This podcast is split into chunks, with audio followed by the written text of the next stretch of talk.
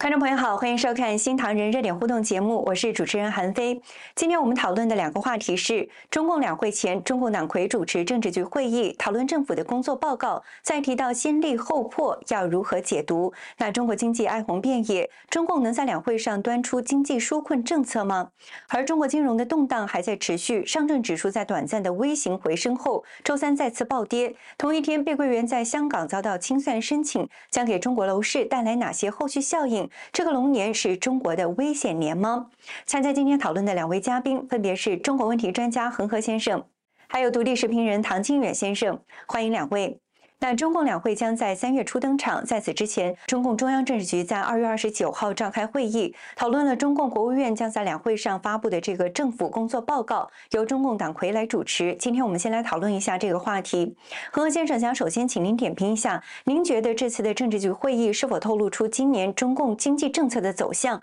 有哪些是值得外界注意的看点？嗯，我觉得现在实际上是这个两会啊。两会呢，实际上是完全是一个走过场，呃，中共所有的重大事件绝对不会在两会上决定的，啊，一般来说的话呢，像这个经济这方面呢，应该是在两会之前的这个三中全会，但三中全会实际上已经拖了太久太久没有开了，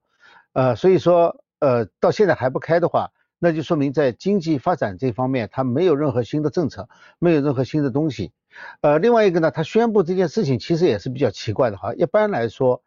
这个政府工作报告呢是国务院向人大呃述职，是这种意思。那现在呢，习近平最近呢搞了一个特别的名堂，就是所有的党政军这个人大政协什么都是向他一个人汇报，所以说连国务院的这个事情呢现在都要管。就国务院实际上政府工作报告哈，虽然说是常委都要讨论的，但是一本正经的由习近平来主持一个政治局会议来讨论政府工作报告，这个本身就是一个，呃，在我看来就是一种属于一种不太正常的现象。呃，当然在中共眼里面可能也算不上什么，但是呢，我觉得哈要把这个政治局常委会把它突出出来的意思呢，其实也是掩盖一下，转移一下大家对三中全会的注意力。就大家总觉得他这个经济可能搞不上去，呃，所以我个人认为哈，就这个只是讨论政府工作报告，政政府工作报告的大部分是讲过去几年的这个情况，然后呢稍微谈一下未来，但这个呢我觉得哈，它没有什么特别的新意，所以呢这个呃这个政治局会议呢也不能够提示呃中共在两会当中会有任何新的举动。嗯，唐建远先生，我想接着听听您的看法。这次政治局会议宣称啊，今年工作要所谓坚持稳中求进，以进促稳，先立后破。那这个先立后破的说法和毛时代先破后立的说法是相反的。您怎么解读中共所谓先立后破？主要针对的是哪些领域？而他这里所说的利和破呢，它其实应当是有所指的。利呢，其实就是应当指比较现行的，已经持续了一段时间的这样一种现行的经济秩序，或者说是一些这种政策啊等等。啊，这个破呢，当然就是要破除现行的这样的一个呃这种政策或者说这种框架，他要来一套新的东西。诶，我觉得他现在说要这个先立后破呢，其实并不是他不想破，习近平他其实一直都不想破，但是呢。他现在由于这个陷入到了一个经济急剧的下滑的这么一个非常艰难的时期，在这种情况之下，他维稳毫无疑问的要放到这个首位来。所以呢，他这个先立后破其实说穿了，它的核心的理念是处于一个维稳的目的。也就是说呢，他就暂时的要维持一个现行的在两大经济领域最主要的两大经济领域的，他可能会维持过去的这样一段做法。就是说，就是说呢，他可能不太会去采取一些。想要急剧的去改变现行一些政策的这样一些做法，第一大领域当然就是房地产。房地产呢，我觉得现在中共他们其实有一个非常核心的呃一个做法，就是说他现在最主要就是保交楼嘛。因为大家都知道，看到恒大已经这个有暴雷了，呃，碧桂园其实也即将要暴雷，已经在这个路上了。所以在这样一个背景之下呢，整个房地产也是风声鹤唳。你如果说整个房地产的这个产业都根基都被动摇，这两大房企为代表的，其实还有其他好多房企已经像融创等等也都是已经暴雷的。但这个根基要是动摇的话，可能就会带来一个非常巨大的影响。大家都知道，房地产在中国整个经济里面占的比重是非常大的，所以呢，我觉得他在房地产领域他所说的利呢，应当可能是指就是说，呃，对这个保交楼啊。呃，包括它这个什么三道红线的这个相关的这样一些这种政策的做法，它可能会延续以前的做法。第二个呢，就是说它针对着制造业和这个服务业，呃，制造业和服务业呢，在过去呢，就是中共它其实一直都是比较依赖比较大的，因为呢，呃，中共它其实主要是靠这种出口的，呃，这种最主要的制造业的，它是比较中低端的。但是习近平他上台以后，尤其是在十九大以后呢。他一直都有一个想法，就是说想要实现产业升级，也就是说要往这个中高端方面去这个转型，要甩掉一些这种中低端这种产业。所以呢，他其实此前做了很多的动作，呃，利用这种什么这个绿色经济啦等等，反正很多吧，用环保啊，用各种各样的方式，他想要淘汰掉一批这种把整个这种比较低端一点的这种产业都把它淘汰掉。但是现在在这个经济，就是他还没有做完成这个动作的时候，呃，经济危机来了。三年疫情来了，是吧？这个结果导致他现在陷入到一个空前的经济的困境。在这种情况之下，他其实就只有采取了，就是想要保留一些过去传统的中低端的这些产业，他可能暂时不会想要去动它。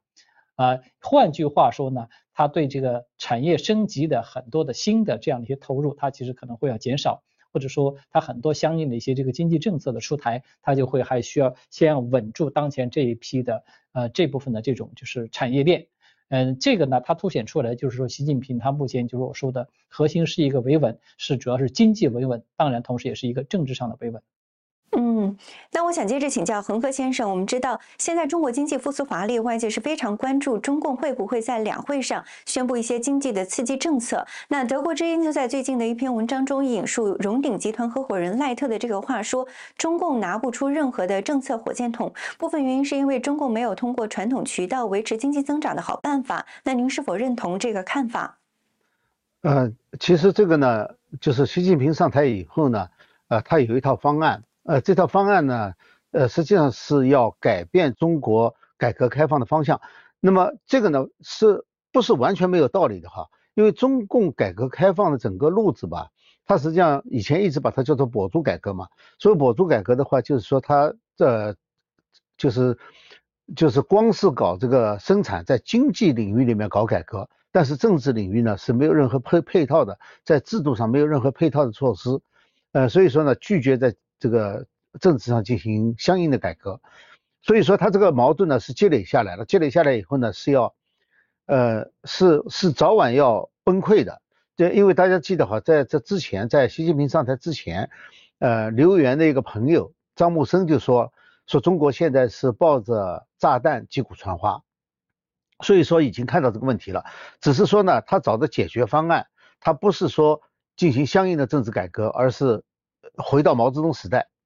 呃，这就这就是实际上他的那个破的，刚才讲的破的来来源，因为毛泽东呢实际上是不讲利的，他虽然讲哈是破字当头，利就在其中了，也就是说那个利是自然而然会出现的，破要先开始，所以习近平呢其实也走了这条路，但是后来破的太多以后呢，没有新的东西出来，呃，旧的又被破掉了，所以造成了很多产业、很多行业就是整个行业整个行业的灭掉。呃，就是这么个问题，所以我觉得他现在说的是这个先立后破哈，实际上是某种程度的承认了他前几年政策的失败，呃，暂时就不敢再去乱动了，实际上是这个意思。但是呢，将来还会动。那么现在的问题就在这里了，就是他现在所做的这一切，他所这个破的这些机构啊，是他本来就要做的，就是他这个方向。呃，挽救中国经济的方向走的就这条路，它不是政治体制改革，而是说强化中央控制，强强化计划经济的分量，减少市场经济的分量，然后呢，呃，逐渐逐渐的过渡到他想要的他的理想社会去，啊，是这样子的。所以说，那么现在的问题就是，他第一，他确实提不出任何刺激的因素来，因为所有的刺激因素都是市场经济的，而市场经济呢？非常重要的两个，一个呢是党的管理必须撤出，第二要恢复人们的信心，这两者又是相关的。现在呢，他想恢复人们的信心，但是他又不想放弃党的管理，所以党的控制呢越来越紧。我们可以看到，他实际上现在是用国安啊、这个公安啊进入金融啊、股票市场来管理，所以说他的所有的措施都是错的，就是说是加剧了现在的危机。因此，我觉得。就所说，他现在拿不出新的刺激方案来哈。关键的问题是他的大方向错了。要坚持这个大方向走的话，那么他手上的这个机动的这个可以解决问题的方案会越来越少。现在本来就已经没有了，呃，就更拿不出来。所以他拿出来的现在拿出来的方案哈，恰恰是和现在所需要那个方案是对立的，对立而行的。呃，所以这个我觉得国外他们现在观察的很清楚，为什么现在投资非常少，你怎么劝人家都不来呢？是因为你的所作所为让大家看到了，就是说你走的方向是错的，这个方向错了，没有人敢投资进来。嗯，那我想接着请问您，就像您说的一样是党管经济，那为什么过去看起来有用的措施，现在已经不灵了？呃，过去的这个刺激经济的措施啊，它是在它是在这个改革开放的这个基础上，在外资投资的基础上，呃，才能够有刺激作用的。现在的问题是什么呢？现在问题是它的这个。就是刺激下去的动力啊，因为三驾马车嘛，中国经济三驾马车嘛，出口现在人家不买你的东西了，人家不用你了，都转移走走了，因为你把人家赶走了嘛，逼把人家逼走了，所以出口这个你怎么也上不去。那么在呢，这个投资投资的问题是这样的，你最终要落到消费上的，如果消费没有的话，那么投资已经投到极限了。在中国现在，你比如说房地产，房地产已经超过，我相信中国。如果说现在有十十二十亿十到十二亿十三亿人的话，哈，全部住进去还有空的，就是说你到了这一步，在这以前呢，可以是就是刺激，可以呃投资房地产，可以把它弄起来，然后带动其他产业。但是问题现在是到处房子多的没办法，而且房价还在跌，你再去刺激就没有用了。所以说这种刺激哈，它只是一个暂暂时的做法，就是说它整个这个经济不能够健康发展的话。那么下一次的刺激措施就越来越不行了。就像现在说，投资十块钱只能得到，呃，比如说是两块钱，或者是更少哈，呃，几几毛钱这种收入，呃，才能得到这么的这么点的增长，那就会这个是会越来越低的。就是说，如果你没有一个健康的经济的话，健这种刺激经济的措施不是长期的哈。经济应该是自己发展的，在遇到危机的时候可以刺激，但是如果你整个经济都已经崩溃了，那就没有刺激点了，你再刺激也没用了，而且所有的刺激点呢都被用完了，你只要用一次哈，它就不敏感一次，再用一次又不敏感一次，那最后就是没有用。所以现在你所有的刺激措施拿上去都没有用，至于消费的话呢，更没有办法了。你现在产业都崩溃了，那么大家没有工作，没有工作，你叫谁去消费去？你必须要有了一个正常的工作，挣了钱才能够去消费嘛。老百姓现在手里没钱，剩下一点钱了，你也不知道将来形势朝哪个方方向发展，所以只好把钱赚着，不拿出去用。你没有一个就是呃给大家看到希望的，就以前大家有希望，所以才敢消费，现在没有希望了，越没有希望越不敢消费。所以三驾马车没有一个你可以刺激得动的，是这个问题。嗯，那唐军远先生刚才恒河先生也提到过，中共一般发布这个重大经济政策转变的场所就是这个三中全会。但是按照惯例，应该是在去年秋天就举行的这个中共三中全会，一直是拖到现在也看不到召开的迹象。您怎么看它推迟的原因？啊，它这个三中三中全会的推迟呢，其实最主要就是政治和经济两大方面的原因。嗯，首先经济上的原因，刚才主持人其实你已经有提到了，按照中共过去的惯例呢。就是三中全会都是要主要是针对经济领域，它要制定一个经济领域的政策啊，或者是政，就是这一类的吧，是围绕这个为核心来做它的工作。但是现在经济出现这么大的一个问题，就是习近平他一筹莫展。呃，在这个呃，在去年按照惯例，三中全会应当是在去年的十一月份的时候左右开的，但是在此之前，中国经济已经就非常差了。就是自从这个他不是把那个封城清零给解除了、停止了，是吧？然后呢，他就指望着说。经济可以很快的出现一个复苏，但是不但没有出现复苏，反而出现一种这个急剧的下跌，而且这个跌是他们几乎已经拿出了所有的止跌的刺激的这种办法，几乎都不产生啥作用，就是止不住。那在这样一种情况之下，他在开这个三中全会，最后会对他本人带来极大的政治上的压力，因为他肯定会面临着来自于各个派系或者党内的这种嗯质问，所以他这个是第一大原因。就是在经济上面，他现在没有办法，经济没有任何的起色。第二个呢，就是在政治上面也有这个原因，因为他在这个三中全会之前，因为我们看到就是他有媒体已经有报道嘛，提到就是说，呃，在开会之前呢，他其实在内部他其实有拿出了一些这种，就是我们这个开这个会，我们要讨论一些什么样的一个内容，一个方案拿出去征求大家的意见。结果党内呢集中在这个三个方面，首先第一个方面呢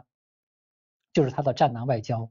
就是在外交领域呢，在政治上面其实已经出现了一个严重的问题。由于习近平的战狼外交呢，导致已经四面楚歌，呃，整个中共呢在国际社会陷入一种空前孤立的这样一种环境。这种环境其实就直接导致了外资的这个撤出，大规模的撤出，还有就是别人投资的人也不来了。啊，在这种情况之下，就是相当于外来的输血是没有了。几乎处于一种断绝的状态，那么这个对他的这个政治上和经济上的这种杀伤力都非常大。第二个呢，当然也就是针对这个房地产，就是习近平呢，他对这个房地产不是有这个三道红线嘛，他一直相当于是把把这个房地产一直这么捆着的。但是呢，呃，现在呢，据说党内呢有比较这种强烈的这种意愿，想要希望说把这个政策要把它给放松，但是习近平可能不太同意，他可能有他的这种想法。啊，第三个呢，就是关于对这个民营企业，尤其是民营企业这一部分，习近平是打的最狠的。我们看到，对吧？习近平从他这个上任以来，他一直就在搞这个国进民退，呃，尤其是在这个二十大之前，针对着像这个教培啊，针对着像这个游戏啊这些产业，包括对这个像阿里巴巴为代表的一系列这种做的比较大的这些民营企业的巨头，他都采取了非常严厉的打击的措施。所以这个当然结果就是。万马齐喑，所以整个一片这个民营企业都非常的担心，非常恐惧，非常恐慌。要么很多人就干脆就用脚投票，啊，全部都把就都撤资都走了，移民到海外去了。或者很多呢，他勉勉强还在做呢，留在国内呢，他也就不不再敢去这个投资，就是再进行重复投资，或者说去这个扩大它的这个生产等等。总之就是整个这个经济呢，啊是就是能够萎靡不振的，最主要的原因其实是跟习近平他这个政策有关的。党内在这一点上，说是意见也非常大。其实说白了，这些意见的反对方基本都是来自于就是当初邓小平那条路线的那帮人。那帮人其实他们并不是一个真正意义上的改革者，他们其实也是既得利益者。只不过呢，就是说他们觉得跟习近平是在这种经济利益上面的这种分歧它比较大，所以习近平他其实出于他，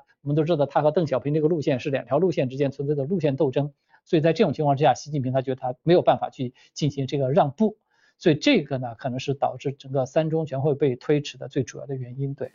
嗯，那现在有一种分析认为，三中全会它被推迟的原因，一种是像您刚才提到的，在中共高层存在这种路线的斗争，那另一种是中共内部现在已经没有人能拿出任何的方法来救中国现在的经济。您更偏向于哪一种说法？我觉得这两种因素其实都是有的。两种因素都有，因为中国高层现在他们没有，就是针对着现在当前中国的这个经济的这种困局，他们其实能够拿出来的这个措施也好，或者说是刺激的办法也好，他们几乎已经全部都用过了。但是到目前为止没有看到有任何的这种效果，所以在这种情况之下，就是说习近平他自己固然已经搞不好，但是如果说他说我现在 OK 好，你们你们谁有好的办法，你们可以拿出来，我们来试试看，他们也都没有谁能够提得出这个好的办法，所以现在整个中国经济就变成说有点相当于打个比方吧，就相当于一个病人已经躺进了这个 ICU。就只不过是维持着还没有最后断气，但是呢，谁都没有说有办法说能够就是根除这个病因，让这个呃病人可以得到根治之后，然后恢复健康，没有这个办法。对，恒河先生，那我们也注意到，在两会前召开的这个中共中央财经委员会和国务院常务会议上，中共当局都是提出所谓的以旧换新来拉动对设备和消费品的需求，但这个救经济的办法是受到了很多的质疑，想听听您的看法。本来说哈，消费和工业设备的更新呢，它是取决于这个经济的发展。就是你只要经济在发展的话，那么工业上有这个需求，呃，消费者也有这个需要，所以呢，自然就会上去。但问题现在是这两个为什么要去呃推动以旧换新呢？就是因为现在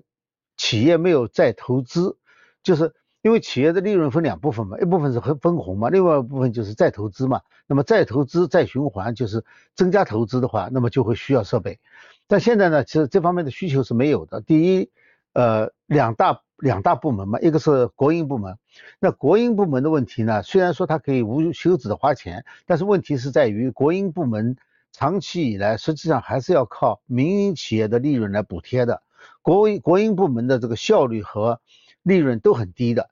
呃，所以说他们可能可以更新，但是他们更新的等于是把钱从这个口袋装到那个口袋，因为既然是国营企业，它还是要政府投资的，等于是政府投资让他们去买这个设备，所以说并不能产生利润，这部分不能够产生生产力。那么另外最大的一部分呢，实际上在中国过去几十年当中就是民营企业，现在民营企业哈，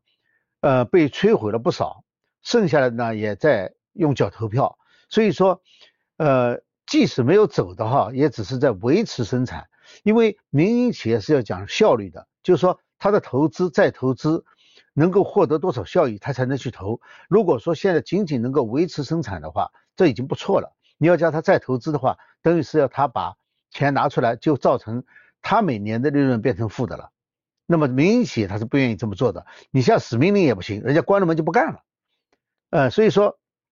设备更新这条路是走不通的。那么另外呢，就是像这个以旧换新，你叫消费者，消费者就更没有办法了。呃，以前曾经有过一次，就是说是这个消费品下乡，那么那时候呢，实际上是农村还没有大量更新那些消费电，这个就是消费电器。那么在那个时候呢，它有一定的需求。但是现在的问题是在于，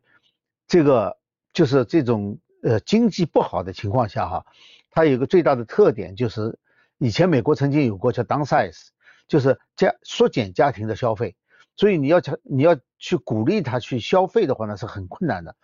呃，美国呢其实曾经有过哈，这其实我也认为这是不是一个好办法。就在疫情的时候呢，给给钱让大家去买东西。那美国人呢有借钱消费的习惯，中国年轻一代可能有，但是问题，呃，中国年轻人这一代可能他的消费能力也达不到这么高，呃，所以说。我觉得在经济整个前景不明的情况下，大家对未来没有很多期望值的情况下，再加上经济又不好的，你要让这个消费品的这个更新的话，也是非常困难的。就是说，这种是一种市场经济的自然调节，它是不受行政命令影响的。而你这个以旧换新，实际上是一种行政措施，这种行政措施现在是没有用的。呃，除了洪河先生刚才提到的，不只是更新设备需要大量的财政投入，各地政府能不能负担是一个问题。也有分析质疑，就算民营企业是听命令跟上来更换了设备，但这能不能成为经济持续增长的动力？您怎么观察？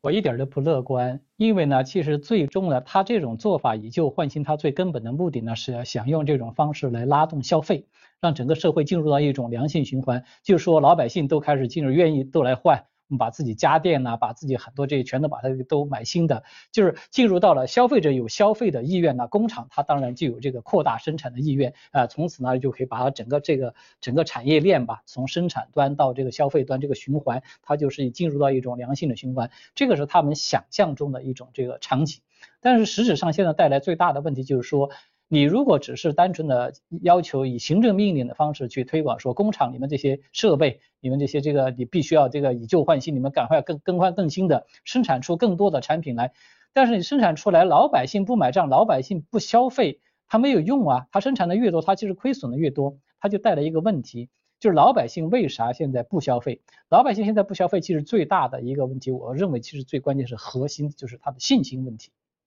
因为现在整个中国经济为非常的差啊，失业的人口在这个暴增，哪怕即很多人即便是没有失业，他的工资也都在大幅度的削减，大家都看到是吧？尤其是房地产一暴雷之后呢，很多人他这个供房，他连自己这个供那个房贷呀、啊车贷啥的，他都已经快还不上了。在这种情况之下，你还要希望要求他说把你自己家里的什么电器也好，或者说再去做出一些额外的消费的这种动作。他根本是没有那种办法的，他就是有那个心，他都没有那个实力了。因为中国的老百姓百分之八十的财富，他其实都是压在这个房地产上面的。很多人，对百分之八十的家庭，他的财富都是压在房地产身上，就是他房地产的房子的实质的价值在不断的在缩水。在这种情况之下，他怎么敢还拿出就是为数不多的这种流动性的现金，他再去这个进行扩大消费？而且最关键的是。习近平他现在这种做法，已经让全世界，不光是让中国人，全世界现在都把习近平看清楚的，都知道他下一步他要怎么干。他要么他是要去对台海要发动战争，他要为这个做准备。同时呢，他在这个政治上面，他是要回到毛泽东那个年代，你看大搞个人崇拜啦，搞这个计划经济等，他都是完全是在开倒车这种做法。所以正是因为这种做法，它导致所有的这个老百姓完全没有任何的信心，都知道这种干法，生活一定是经济一定是会越来越差。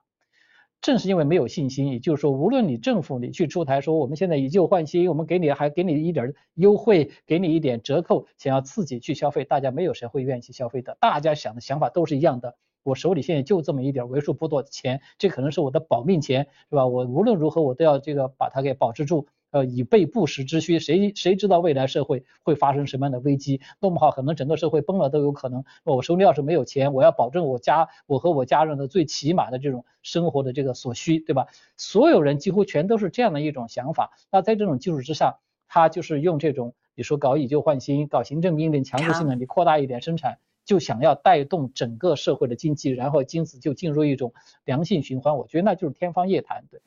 嗯，现在中国经济最大的问题是信心问题。那我想请恒河先生最后再简单的分析一下，您怎么看二零二四经济的这个走向？呃，二零二四经济走向，呃，全世界的经济走向，我觉得还是可以维维持一定的增长增长率的。但是中国呢，现在问题是上一年的增长已经是造假的了，它是把前一年的这个增长呃降低了，然后呢显得上一年是有所增长。但实际上呢，这个是呃数字玩数字游戏是没有用的，所以我现在看不到中国大陆二零二四年有增长点，关键是在这个地方，呃，就是我刚才讲的三驾马三驾马车在二零二四年没有任何可以复苏的迹象，呃，如果说这个取消清零以后，呃，这个报复性的反弹生产和消费的反弹没有出现的话，那么二零二四年更不会出现了。好，关于两会相关的话题，我们就谈到这里。接下来，我们来细谈一下中国股市暴跌和碧桂园遭到清算申请的话题。欢迎回到热点互动节目。中国经济在经历三年封城后脆断，面临复苏乏力的困境。日前，中共人为制造的微型股市再次暴跌。与此同时，中国开发商碧桂园也遭到清算申请，将给中国房市带来哪些后续效应？我们今天也来讨论一下这个话题。首先想请教唐俊远先生，新年前后，中共是密集砸钱救市，沪指一路涨回三千点，一度出现八连阳。但是二十六号 A 股是再跌，二十八号 A。股的三大指数在小幅高开后是集体的跳水，超过四千五百只个股的股价下挫。那截至收盘，沪指下跌百分之一点九一，失守三千点。您怎么观察中国股市的再次下跌？它是一种必然的结果吗？对，它是必然的，因为呢，它这个股市的在过年之前的一个回升。它并不是一个自然的状态，它是人为制造出来的。也就是说呢，中共它动用了强制的力量，一方面呢，它动用国家队注入了大量的资金，是吧？就是强买。同时呢，另外一方面，它强制的不准卖，它是以行政命令的方式把所有机构想要这个卖的这个就是那个按钮，它都把它给设置为就是不起作用，不让你卖。所以这种做法，它当然就会造成一种虚假的印象。我你看，你只能买，哎，不能卖，那这个股市它当然就慢慢开始在回升了，回升到了一个三千点以上。它最主要的目的呢，其实也是一个舆论上的维稳。什么意思呢？就因为要过年嘛，大家都知道，习近平特别看重这个过年的时候呢，啊，需要营造一种就是这个喜乐安详的这么一个氛围，其实也就是营造一个太平盛世的假象。它只是为了配合这个东西而已，但是它不可能永久的持续下去。我们打一个比方吧，就是说现在在过年之前，中共政府它这个对股市所采取这种做法，它就相当于把那个一个一个水坝呢，上游不断的在这个洪水在往下泄，它去把这个闸门给关了。表面上看上去呢，你是你可以把这个闸门关了，看上去这个下游这个河道啊，好像是没没有没有这个出现任何的这个洪灾的这种危险，没有这种迹象。但是你不可能永远不放闸，永远不开闸不放水，对吧？所以你看这个过完年以后，这个政治任务一旦完成，呃，其实呢，证监会它只是还只是放松了一部分，它都没有完全放松，就针对的机构可以有限度的放开，你们可以卖了。也就是相当于是开闸了，一开闸之后，因为它水压那个上游来的水已经太多，水压非常大了，就狂喷而出。它其实就是这么打个比方的话，就是这样一种现象。所以你会看到它这个股市的狂跌，可以说就是一个自然而然的。它如果说国家队，它要是敢把说你 OK，我们就完全放开，你们想买就买，想卖就卖，那它可能跌的还会更惨。它就是就是这样一种状况，就是它是人为造出来的一种假象，对。嗯。那恒河先生，我们看到二十八号，中国开发商巨头碧桂园因为没能偿还二点零五亿美元贷款，遭到债权人永恒信贷向香港的高等法院提交这个清盘陈请，法院已经排定在五月十七号进行这个听证。但是中共他一直在提所谓的化解房地产风险，碧桂园也表示说，他公司的一百三十五个项目已经是被地方政府列为这个适合融资支持的项目，也就是说进入了政府的所谓白名单。那恒先生，您觉得为什么在这样的背景下，碧桂园仍然是遭到了清算的申请？因为这个清算申请是外国的债主呃提出要求的，呃，所以说在香港为什么在香港申请，而不是在中国大陆申请，就是因为香港的法院它按照经济规律。不管香港沦陷到什么程度，哈，就在经济法上面，它仍然是按照国际上的标准在进行裁定的。所以说，也就是说呢，外国投资者并不相信它的那些什么白名单啊、融资啊。那么为什么不相信呢？其实这个事情也非常简单。现在中国最大的一个暴雷要暴雷的东西是债务，而债务当中呢，地方政府的债务是一个非常非常巨大的一一部分。那么这一部分地方政府，如果说它呃，能够担保为这个碧桂园去融资的话，那么他们自己不会去融资吗？他们自己都在破产状状态当中，所以地方政府的保证，现在他连自己都保证不了，人们怎么会相信他能够保证一个房地产企业呢？而且这种融资哈，它是它是要从什么地方来？同样是同样同样是国内的投资者和国外国的投资者，现在外国投资者没有希没有希望，我相信哈，因为这个在香港要求。这个呃提出来要清算的话哈，那就说明外国投资者对他没有信心，所以他们不会再继续投入这个这个行业去给你融资，然后来还我们的债，他不会这样做的。那么这是一部分，国内投资呢就更没有希望了，因为大家都看到房地产在跌。这个国内投资的话，除非你政府投资，那又是一回事了，又是解决不了问题的。就是私人的资金投向这个房地产的希望是非常小的，因为房地产现在正在跌。那所有已经买了房子的人都觉得自己的这个房价在跌，而且跌到了就是变成了负债了，就是每个人都在负债。这种情况下，你说看民营企业或者是民用民间资本怎么敢往这个方方向去投？所以说这个所谓白名单和融资，这是只是想安慰安慰大家，实际上它不起任何作用，因为没有经济的实力在后面的话，这种呃所谓融资的话其实都是假的。没有人呃真的能够投，这这实际上也是同样一个问题，就对中国的房地产，谁都没有信心。嗯，那唐建远先生，我们看到在碧桂园遭到清算申请后，其实还没有说真正的开始清算啊，香港股价就已经是应声下跌了百分之十一，而在过去的十二个月，碧桂园股价值是已经缩水了百分之七十以上，而就在一个月前，香港法院是刚刚对恒大下令清算，如今碧桂园在暴雷，您认为这对中国房市将带来哪些后续效应？呃，它带来最大的影响，其实是对中共对房地产想要救市的所做的一系列的努力，是一个沉重的打击。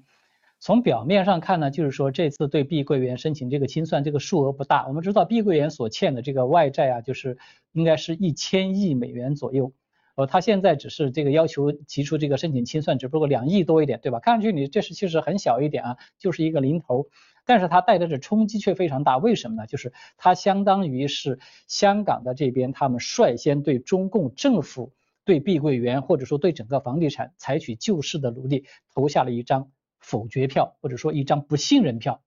换句话说，就是区区两亿多美元的这样的一个债主，他都表达了一个态度：我不相信你中共政府有能力、有本事能够把你救活，所以我现在要求要清算，你得把我这笔账你得先还喽。它其实就相当于是这样一个这个作用，而且呢，呃，我们都看到，就是中共刚才呃有提到这个，就是何东先生也有提到嘛，就是呃中共他们为了这个救这个房地产救市是吧？他呃出台了一个这个白名单的这么 这个也是可也可以说是中共的特色，出台一个白名单的这么一个呃做法。这个白名单呢，它这个碧桂园呢，带有一相当一部分的这个项目被列入到了这个白名单里面，意思就是说这部分项目呢都是这个官方他给的呃这个国家可以拿钱出来。给他这个提供优惠的融资，保证给他融资，也就是说，基本上就是相当于给你上了保险了。但是有一点，就是碧桂园它在全国各地，其实不包括在全世界，它所有的项目加起来是超过一千多个项目，列入到这个白名单里面只有一百三十多个项目，也就是百分之十三左右吧，大概是这样的一点比例。它还有百分之八十多的都不在这个名单之上。所以在这种情况之下，尤其是整个中国的经济还在往下垮。谁还有信心说你用这种方式，你还能够把这个碧呃碧桂园把它给救活，可以让他把这一千多个项目全都可以盘活，他欠的那一千多亿的这个，而且他是美元啊，这些债务你都全都能够偿还清楚吗？没有人有信心。所以呢，也就是说这个事情看上去它比较小，但是呢，它有点相当于是多米诺骨牌投下的第一块骨牌，它对整个中共挽救这个房市的信心的打击是非常沉重的，对。嗯，那我们看到新年以来，中国新建住宅的价格是继续的下跌。大陆媒体二十九号报道，由于房子卖不出去呢，深圳坪山区喜悦台它推出特价房，但却被业主投诉是大幅降价，从每平方米四点三万元降到了二点三八万元，已经造成他们资不抵账，要挟要断货断供。那谭俊远先生，您觉得这种开发商和业主之间的矛盾，当局有意愿和能力去化解吗？对这个问题，我觉得其实他可能没有这样一个意愿，就是对政府来说，但呃，他其实是处在一种两难的一个呃这个角色这种境地吧。就是对习近平来说，他现在在整个房地产这个救市问题上，他是进退维谷的。一方面呢，他非常希望尽快的把这些房子都卖出去，他需要加强这个销售，是吧？但是另外一方面呢，他又不敢让这个房价这个降价，因为房价要是一降价，他要是允许说 OK 好，你们可以去卖房子，你们价格你们自己定吧。那这个房价立马可能就会垮下去一半都不止。大家想想，在现在整个这个中国，它这个房地产是起着一个巨大的蓄水池的这个作用，它有天量的这种人民币都被扣在压在这个房地产里面这个价格里面，它是用政府的过去，它是用政府的强制命令不准你降价，把它给维持住的。在这种情况之下，那你想对习近平来说，你究竟是要卖房子呢，你还是要保住你这个房价呢？如果说他为了卖房子，他不保这个房价，房价一垮下来，那天量的这个人民币全部都会释放到这个市场上面来，马上就是剧烈的通货膨胀，那整个社会可能一下子这样一个剧烈通货膨胀一下来，可能老百姓可能生活就乱了，一乱可能整个社会可能也就乱了啊，就可能造成他这个最担心的这个不稳了，是吧？可能会发生动荡了，甚至动乱都有可能。但另外一方面呢，他要死命的维持住这个房价，不能够往他这个至少是不能大幅度的下跌，那房子就卖不出去。现在谁还敢去买房？本来大家生活都已经就是这个 收入剧烈的减少，很多人都失业了。在这种情况之下，他觉得能够保住我现有的生活水平不下降就已经不错了。谁还有这个胆子？加上这些年轻人现在都在流行。四不青年嘛，全都躺平，我都不恋爱，我都不结婚，孩子我都不生，我要买你那房子来干嘛？没有任何用处。所以呢，他现在就处在这样一种进退维谷的一个地步。所以用这种方式，你说他哪里还有这样的精力说去调剂一下？呃，你这个就是房地产和这个呃供应商或者说是买主之间所发生的这些矛盾，这个他其实这个矛盾看上去比较小啊，这只不过就是说就是那一栋楼是吧？这个开发商。和这个购房者之间的发生矛盾，其实它背后折射出来是它整个房地产这个政策的一个结构性的问题，这根本是它解决不了的。是的，那我们也看到这次疫情过后，中国经济复苏无力、持续停滞的这个表现，也是引起了各界的关注。那恒河先生，我们注意到法新社前中央编辑部主任皮埃尔·安托万·唐内近日采访一位可以接触中共统治圈子的消息人士，他揭露出中共政权在龙年伊始经历的一系列动荡，并抛出一个问题：中国是一个随时会爆炸的高压锅吗？那您怎么看这篇文章他提到的一些现象？中共维持统治的压力是？是在不断的升高，对，这就是我讲的中共这个统治啊，它可能不在于它的这个呃最大的危险，并不在于某个地方发生了一起这个维稳事件，或者是这个局部的这个所谓动荡的这个呃这种事件哈，呃这个呢虽然每年有几万起，但它是此起彼落的，这个地方那个地方它的这个镇压机器啊是很快的可以把它扑灭掉的。关键问题呢，就是它在整个运作的当中啊，它的机制失灵了。现在就存在是这样的问题，因为呃各方面的矛盾哈，也可以可以说是改革开放四十年来的矛盾，呃每一次呢都寄希望于往后推。邓小平就是往后推啊，邓小平说起来就是把这些争论留留给后人去，呃信资信社这个东西我们就开放赚钱就行了，呃这个制度方面的讨论留给后人去讨论去，所以他把很多困困难矛盾一直往后推。推到后来的话呢，正好来了个习近平，那么这就做了一系列措施，加剧了这些矛盾。所以这个矛盾要去要我们现在现在再回想起来哈，就比张木生说的这个抱着定时炸弹击鼓传花啊要严重非常多。而他现在呢，又用各种方式呢，就是用这种行政手段的方式，用行政命令的方式，用计划经济的模式，用国家安全部和公安部来压制这些所有的矛盾。所以他没有没有一个就是就像大禹治水一样的哈，就是没有一个疏导的过程，它没有地方可疏导，所以它只能往往里压。我们现在看到的，无论在经济上，在政治上，都是用高压的手段在解决问题。呃，所以说连连金融和房地产都呃不是金融和股票都要用这个专政机器来控制，所以所以说这个确实是一个高压锅。他现在没有冒气的地方，他不让有任何冒气的地方，包括呃这据说呃这几天还在这个查这个翻墙的，呃那么也就是说这个唯一的就是比如说比如说翻墙出来发发牢骚。唯一的这种发牢骚途径都没有了，但是不不表示这个社会矛盾就被他解决了，社会矛盾继续在里面发酵，在这个高压锅里面发酵。所以说，他这个高压锅的比喻，其实是我记得哈，我们在十几年前就已经做过这个比喻了，就是在维稳，就是周永康搞搞维稳的时候，其实就是建立了一个高压锅模式。那这个模式到现在发展到今天来，你想想看，矛盾肯定积累了更多了。而压力却越来越大，所以说这这个这个比喻就是说，我觉得哈，就是在就是在要爆炸的前那个之前的这个这种情况了。嗯，唐建远先生，我们看到法新社的报道还透露了一个现象，就是中国人已经停止了抱怨，变为了沉默。那从副部长到各级高级领导的子女，要么已经离开中国，要么正准备离开中国。那您怎么看中国人从抱怨到沉默这一个过程的思想转变？呃，其实抱怨呢，它就说明这个一个人的心态呢，他其实多少还抱着一种希望，他才会要说抱怨嘛，意思就是提意见嘛，发牢骚嘛。我就希望你觉得可能他还抱着最后一点残存的希望，我们可以也许还可以改进，也许还有救。呃，换句话说呢，他还这个就是抱有最后的一点希望，嗯，或者说只是一种失望对这个政权，对整个这个机制。但是如果一旦他开始出现一种集体的沉默，就意味着他进入一种绝望的状态，就是说大家都觉得再说说什么话都没有任何意义，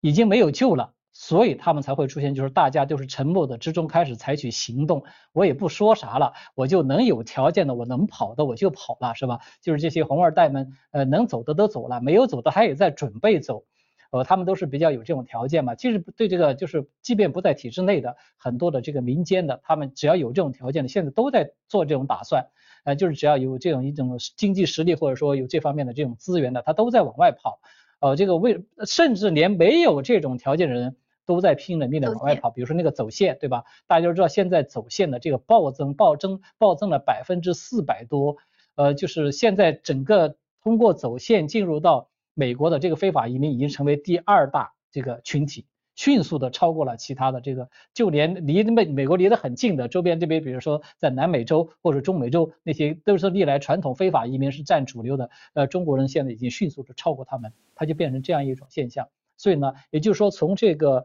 呃抱怨到沉默的一个过程，其实它就代表着整个从官方到民间已经普遍的对当前中国社会对中共这个政权已经有了一种共识。什么共识呢？现在就是这艘船要沉了，他们有一种沉船沉船这种意识，沉船思维。既然船要沉了，你没有办法任何可以有回天之力了，那你唯一能做的就是赶快逃生，大概就是这样一种状态。赶快跳船。对，好的，非常感谢两位嘉宾的精彩讨论。那由于节目的时间关系呢，今天的节目到这边就要结束了。感谢您的收看，我们下期再见。